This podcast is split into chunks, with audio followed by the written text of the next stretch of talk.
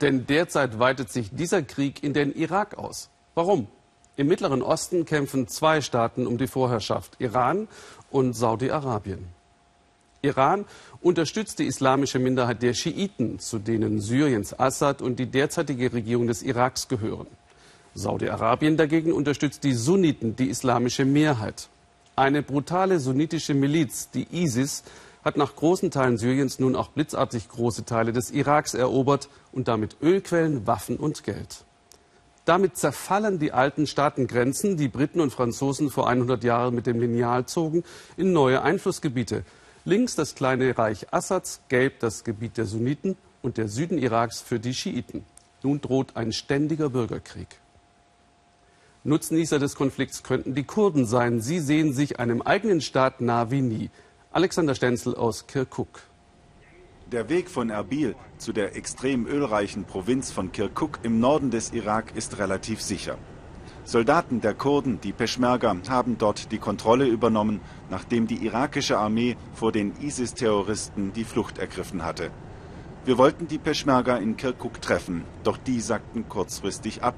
Sie hätten keine Zeit für Interviews. Die Peschmerga befinden sich im Krieg gegen ISIS. Kirkuk selbst wirkt, als wäre nichts geschehen. Doch das Gegenteil ist der Fall. Die Ölstadt Kirkuk ist für die Kurden ökonomisch überlebenswichtig. Der Elektrohändler Schwan Ahmed ist froh, dass die irakische Armee geflohen ist. Das Volk von Kirkuk, die Araber, die Kurden, die Turkmenen, wollen, dass die Peschmerga hier bleiben und die Stadt verteidigen. Denn jetzt ist es auf jeden Fall sicherer als vorher. Wir wollen nicht, dass die Peschmerga wieder gehen, auch wenn die Kämpfe enden sollten. Jetzt, nachdem Kirkuk in Peschmerga-Hand ist, eröffnet sich die historische Möglichkeit, einen eigenen Staat zu gründen, der aus Sicht der irakischen Kurden ohne das ölreiche Kirkuk nicht vorstellbar ist. Der Traum vom Kurdenstaat wird von politischer Seite nicht offen ausgesprochen. Aber der Sprecher der Peschmerga antwortet auf die Frage, ob Kirkuk wieder unter die Kontrolle der Zentralregierung in Bagdad gestellt wird, sehr deutlich. Nein.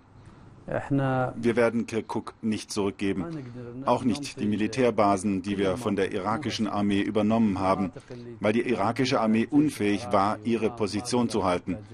Wir können uns selbst verteidigen.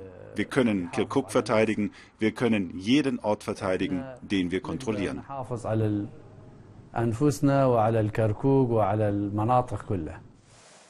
Über der Zitadelle von Erbil weht nicht die irakische Flagge, sondern nur die der Kurden. Das Machtgefüge im Irak verschiebt sich und die Kurden profitieren davon.